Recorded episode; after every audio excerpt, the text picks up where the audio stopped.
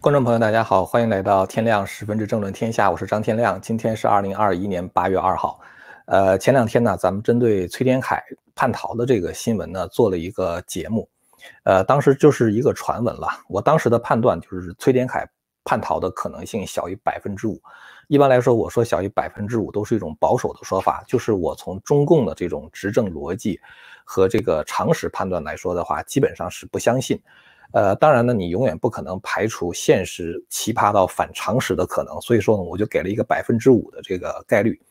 当时呢，我说如果海外这么传的话，中共那边很可能会做一个辟谣。那么后来呢，我就看到了崔天凯和张文宏在上海吃饭的消息。呃，那么今天呢，又看到一个消息，就是这个有一个是中国的记者叫做季许光的，嗯，他呢在这个应该念几了啊？这个吉许光呢，在推特中呢就发了一个消息，就是崔天凯在上海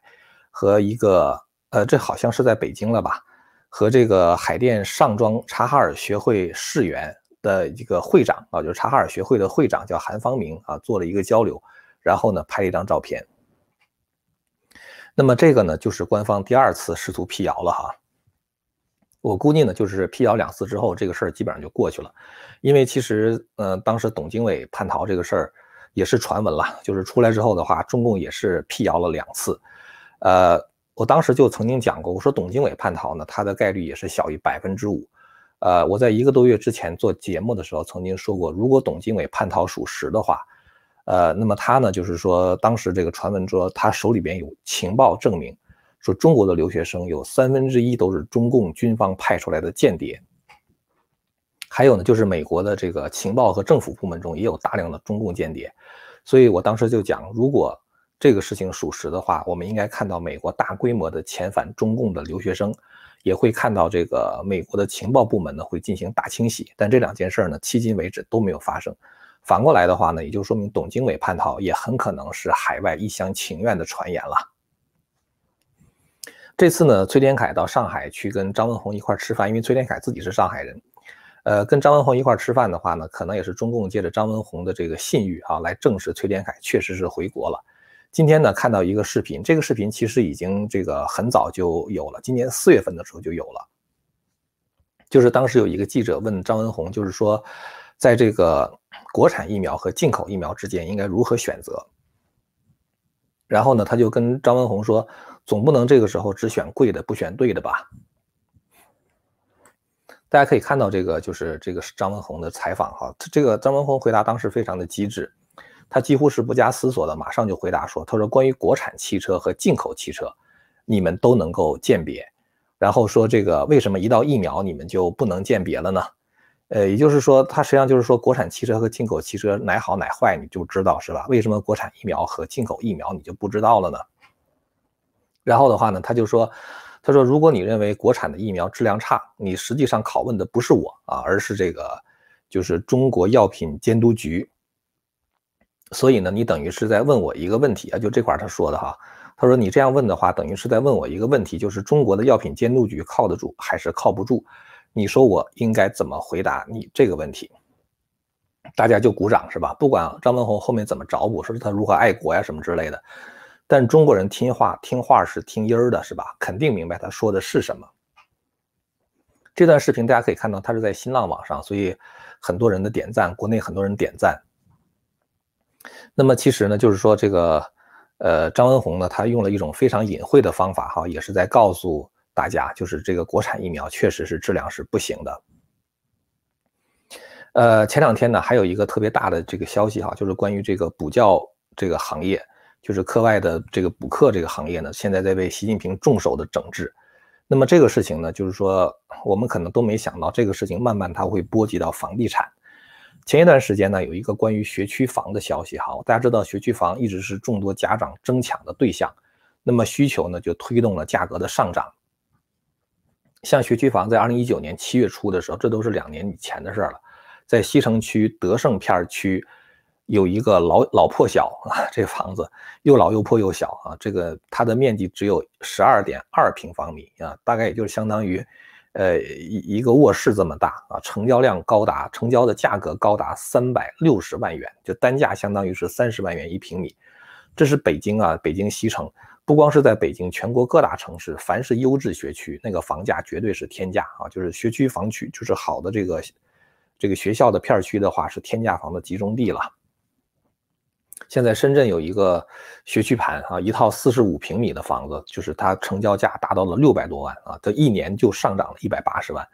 呃，几乎上涨了百分之三十。所以就是说，这个学区房的话，我们看到就是说它是中国房地产的领头羊。那么现在的话呢，学区房正在被这个习近平打压，呃，这个可能很多人都根本就不能理解，是他为什么打压这个学区房哈？这个学区房实际上在这个今年四月三十号的时候。呃，政治局就通过了一个决定，呃，你都觉得特别奇怪哈，政治局会通过决定去打压学区房，而且讲的非常明确，就是要打压学区房，是政治局的决定。所以很多人对这个可能不太理解哈，为什么会发生这样的事情？呃，其实呢，我觉得就是争抢学区房哈，就是我们从普通的这个人的这个观点来看的话，也就是在争抢优质的教育。优质的教育的话，当然是稀缺资源。大家知道，现在这个中国的就业形势是特别严峻的。如果你不是二幺幺、九八五这种名校或者是热门的专业，大学毕业就可能意味着失业。然后的话，大家去考研究生啊，去考博士啊什么之类的。所以就是说，如果你真的想这个大学毕业之后找个好工作，那就要进有名的大学啊。为了进有名的大学呢，就要上重点高中。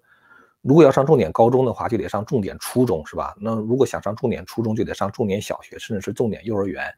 所以实际上就是就业的困境的话，是一直逐级的传导啊，在这个链条上一直传导到幼儿园，然后的话呢，就开始传导到房地产业了。就是因为我们知道这个幼儿园也好，小学也好，初中也好，是吧？小学、初中都是义务教育嘛，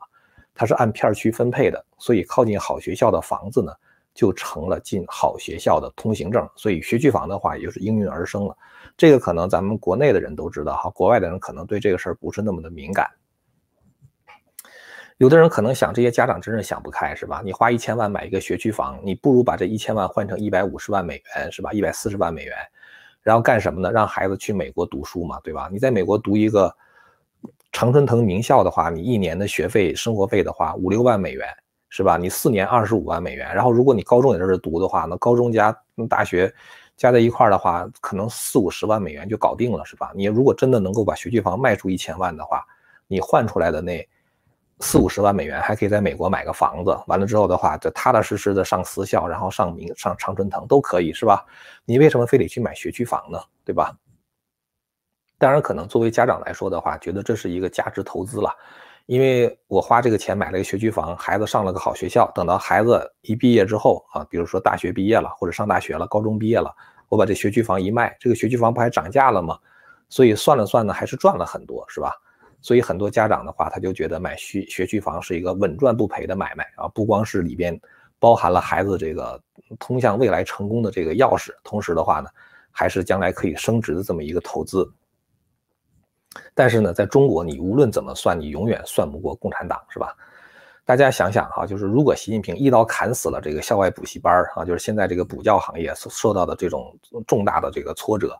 那学区房的话，价格不是更得涨破天了吗？是吧？那么谁能够买得起这样的学区房呢？大家知道，这个中共的权贵的话，他不需要住在这个区，他也一样可以把孩子塞到这个区里边，塞到这个名校里边去学习。所以的话呢，能够买得起学区房的，基本上来说就是民营企业家或者 IT 的新贵，是吧？那么这样的稀缺资源的话，你觉得中共权贵们会愿意和那些 IT 的权贵们或者是民营企业家共享吗？有人可能觉得不明白哈，中共的权贵那么有权，他为什么非得去跟这个普通人的子女去争夺学区房呢？是吧？他们完全可以把孩子送到国外去留学嘛，是吧？为什么还要抢夺国内的教育资源呢？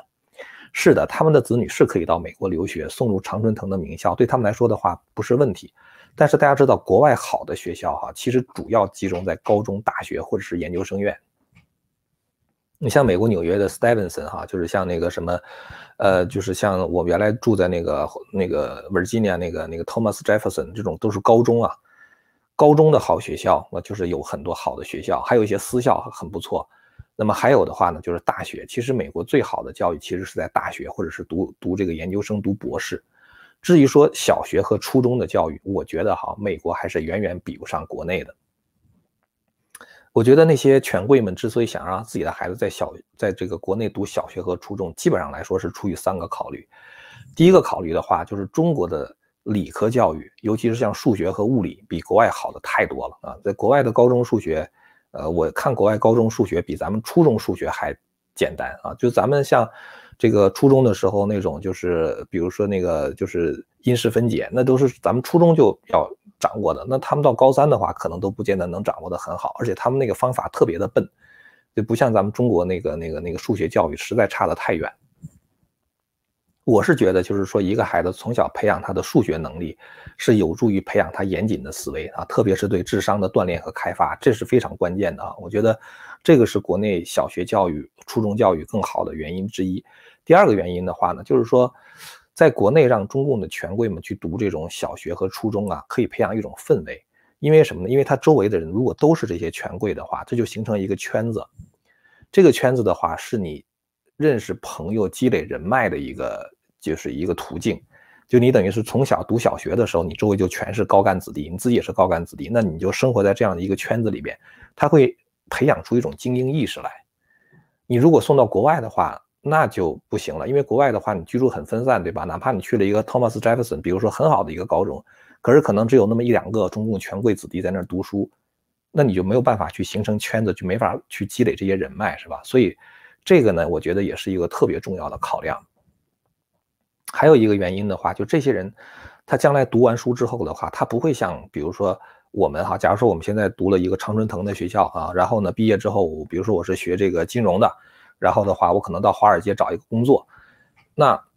我他的一生基本上来说就定下来了啊。你在这个华尔街这个这个这个找些工找个工作呀，就是你可以过上非常体面的这个这个就是生活很安稳啊，然后收入很高，呃，过上这种非常体面的生活，这是没有问题。但是对于中共权贵来说的话，他绝不会安于说让孩子读完藤校之后去在华尔街去做 trader 是吧？去在那个 trading floor 上去买卖股票，他肯定不会让这样，他不不甘心这样的嘛。那么这些人赚钱的话，将来肯定是要回到国内的。他要靠着他家族的关系去积累财富，因此他要想回国赚钱的话，他必须熟悉中国的语言，必须得熟悉中国的文化。所以，如果孩子很小，小学、初中的时候，你就把他送到送到国外去，他们会以英语为母语的，他跟中国文化之间会跟很隔膜。然后的话，又没有周围的那些精英的那个权贵的圈子啊，积累不了这样的人人脉。那么这种文化差异的话，就会使得他们一旦回到这个国内的话，他的发展就受限了，基本上来说就没什么发展了。所以不管怎么样，这些权贵们的孩子小学和初中的话，还是要在国内读的。这样的话就面临着一个他们和那些比如说呃 IT 的那个新贵们啊，或者民营企业的那些大佬们开始抢夺这些这个优质的教育资源的问题。我们知道，在这个中国古代哈，其实也是有专门给高官子弟上学的学校啊。在这个孔子以前呢，这个所有的上学的只能是贵族啊，你不是贵族的话，你根本就上不了学。就天子、诸侯、大夫、士啊，就是这四级贵族，呃，天子、诸侯、大夫啊，士，除了这四级贵族之的子弟之外的话，你是不能上学的。平民是没有受教育的这个这个资格的。孔子才打破了这种学在官府的这种传统。所以说，孔子是一中国第一个这个私学教师嘛，就是相当于他是。这个这个第一次把教育下移到了平民阶层，所以孔子有一个嗯有一句很有名的话叫有教无类嘛。什么叫有教无类呢？就是你只要给我交学费啊，就是就是自行束修以上啊，物未尝无回也。就是你给我你给我那个二十二是二十条干肉吧，然后的话我就教你。所以你只要交学费就可以上学。所以孔子的话就是贵族也教，平民也教。要不然我们怎么说孔子是一个伟大的教育家呢？是吧？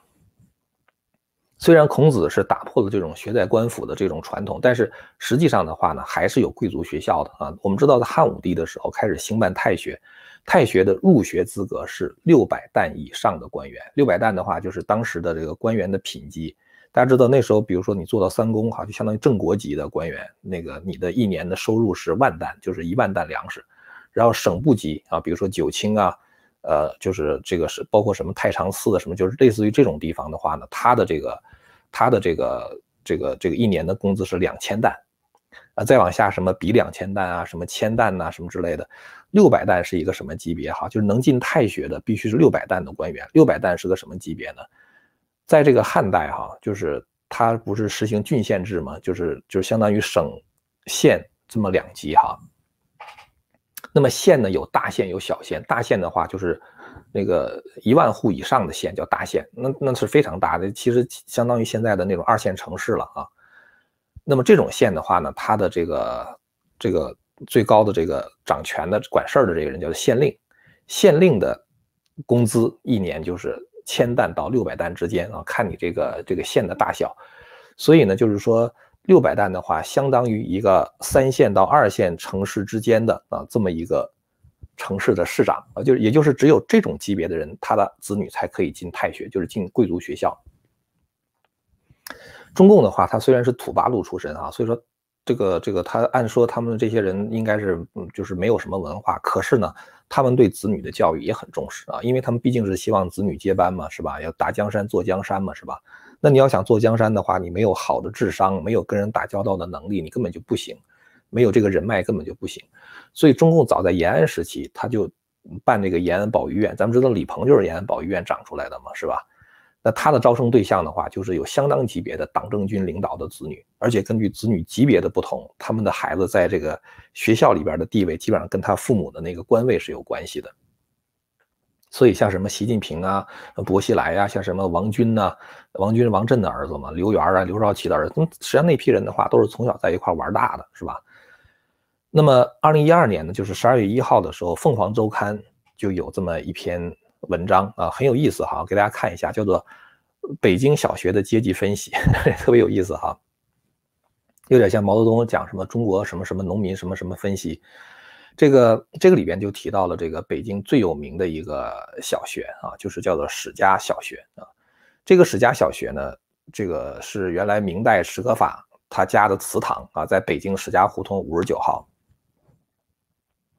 他说：“从目前情况看，史家小学的生源有三个哈，一个是传统的就近划片生啊，就等于是学区房的学生，这就是属于基本上来说平民的孩子了。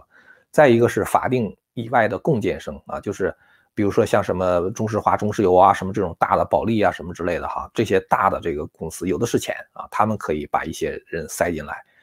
那么还有呢，就是高干子弟啊，高干子弟的话，他的名额是直接划给中央办公厅的啊，所以如果有领导人眷属申请入学的话，就直接联系中办，不跟学校接洽，完了之后就可以把孩子送过来。现在史家小学二零一二年的哈，中央领导人子弟有三十个到四十个，而且都在派出所登记的。有一次某高官的孩子放学之后自己跑到网吧，结果七八个派出所出动，遍寻一夜，最后才找到这个孩子。说一个什么事儿呢？就是说，大家可以知道哈，就是如此稀缺的教育资源，就是像这个史家小学这样的稀缺的教育资源，普通人如果进去了，你是一个学区房的这个这个房主啊，你的孩子去了，你不是等于跟中共的权贵子弟们就成为同学了吗？实际上是在那个学校里边的话，这个学生的话，他也是抱团的啊，就是高干子弟他们是抱团的，他他实际上他是不愿意跟你平民在一起。所以怎么办呢？所以这里就不仅仅是一个上学受教育的问题了啊，还有就是你的这个社会地位的问题。所以呢，就得减少进入这些学校的人数啊，就是让这个高干子弟们能够有一个相当于更加清静的环境。所以今年四月三十号的时候，二零二一年的四月三十号，中央政治局会议就提到说，防止以学区房等名义炒作房价，呃，这就是要打学区房了哈。这个咱们当时没讲过，那时候也看到这个相关的这个新闻。然后之后的话，这是四月三十号这个政治局决定之后，咱们就看到学区房开始爆雷了啊！就今年六月底的时候，六月二十九号的时候，东城区幼儿园升小学的录取结果，很多家长就特别的意外啊，发现这个孩子自己的孩子怎么在这个学区里边没有划到那个好的学区学校里边去？就是那个学区的那个学校里边去啊！大家后来发现呢，原来是现在是一个学校，就是一个学区，现在对应很多学校啊，其中有好学校，也有普通学校。那你能进哪个学校呢？那你只能是这个祷告了，是吧？因为它是电脑随机分配的啊。你你你今天呃哎进了这个学校，明天的话可能同样也是在这个小区里边的同样一个单元的人，那他电脑随机可能就分到另外一个学校去了。东城区是这样，然后西城也是这样。西城是中国教育这个资源最集中的地方了。中国当时这个大家知道北京哈，其实有三个区教育很厉害，一个是西城，一个是东城，还有一个就是。海淀，这个西城的话，它主要就是因为这个是大家知道那个什么中南海啊，什么那些那个那个那个那个各个六部口什么，全是在西城西城区是吧？这个地方的话是属于这个中央机关特别集中的地方啊，所以它的这个教育质量就是好，没办法。这个东城区的话呢，就是商业性比较，嗯，就是强，商业气息比较强啊，就是有很多的像保利大厦啊、智乐园都在东城是吧？所以这个。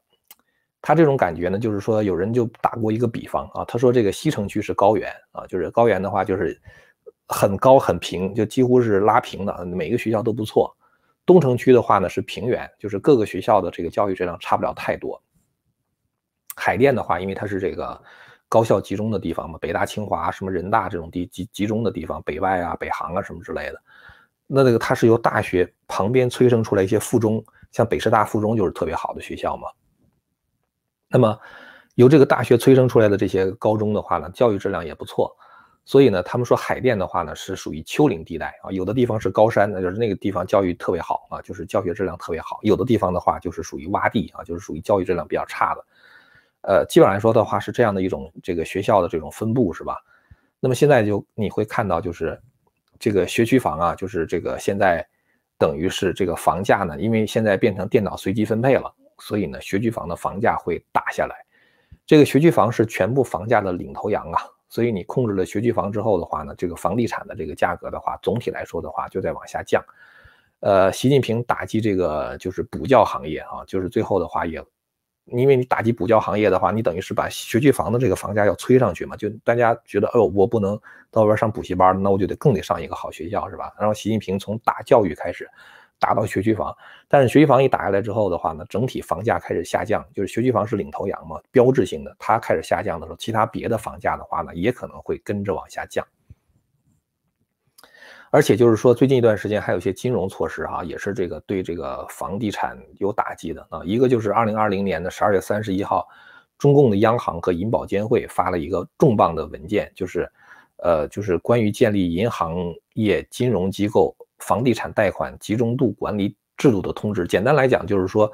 每一个银行的话，它有一个贷款额度啊，就一旦满足满了这个贷款额度以后的话，你就不能够再往外放这个房地产的贷款了。这个的话，对房地产肯定也是打击，是吧？然后呢，在这个七月二十四号的时候，住建部联合了八个部门，就是以说要出手整治房地产市场的乱象，呃，其中还整整顿中介啊，什么什么之类的，这个也是对房地产的一种打击。这些的话呢，我觉得都可能是习近平现在想控制中国的这个房价的策略。这个具体的这个到底他为什么这么做，我现在还没有完全想清楚哈。就但是就是说，他出的这个政策的话，其实都是对这个房地产的发展，就是或者是说对房地产继续涨价，是不是很有利的？中国的这个房地产已经和中国的这个。这个经济是深度的绑在了一起啊，无论是银行也好，金融业也好，包括地方政府的债务和税收，都是跟房地产深度捆绑啊。因为很多债务的话，它也是靠那个房地产的抵押，然后最后借出来的债务嘛。那么从这个打击学区房的高价到这个贷款的货币政策，都可能对房价进就是就是这个造成杀伤。呃，七月二号的时候，国务院还发了一个通知，就是要加快发展保障性租赁住房的意见啊。这样的话，等于是。如果就是能够有很多就是便宜一点的房子，这个事儿真的是不知道到底为什么，我只能猜哈，就是有可能是，就是有很多地方这个房子卖不出去，空在那儿，但是呢你又不想降价，因为你一降价一降价之后的话，等于把房地产那个价格拉下来了嘛，就是这个这个可能会引发像美国那个二零零八年那个那个金融危机，所以怎么办呢？那个方法可能就是。那这房子空着又不卖，卖卖卖不出去怎么办？就开始租啊，有可能是这样。那这样的话呢？但是其实它也会对房房地产价格形成一个压力啊，然后让它缓慢的往下走。所以未来的一两年之内，房地产的这个它的这个价格走势哈，我觉得是我们需要花一点时间去关注的。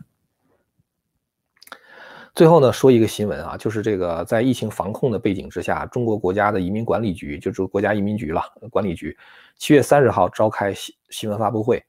说二零二一年一月到六月，全国口岸累计查验出入境人员是六千六百九十七点三万人次，其中有一个数据特别值得注意哈，说这个普通护照签发只有三十三点五万本。就是二零二一年上半年整个一年，呃上上半年整个这半年六个月的时间，只签了新增了三十三十三点五万本护照，这个签发量仅为二零一九年同期的百分之二，就百分之九十八的这个这个这个量被打下来了。这个是意味着什么呢？就是有很多人在分析哈，就是说说这个是不是意味着说中共准备闭关锁国了啊？就是把这个这个这个不发护照了嘛，就又恢复当年在改革开放之前出国变成一个就是很很难的一件事儿。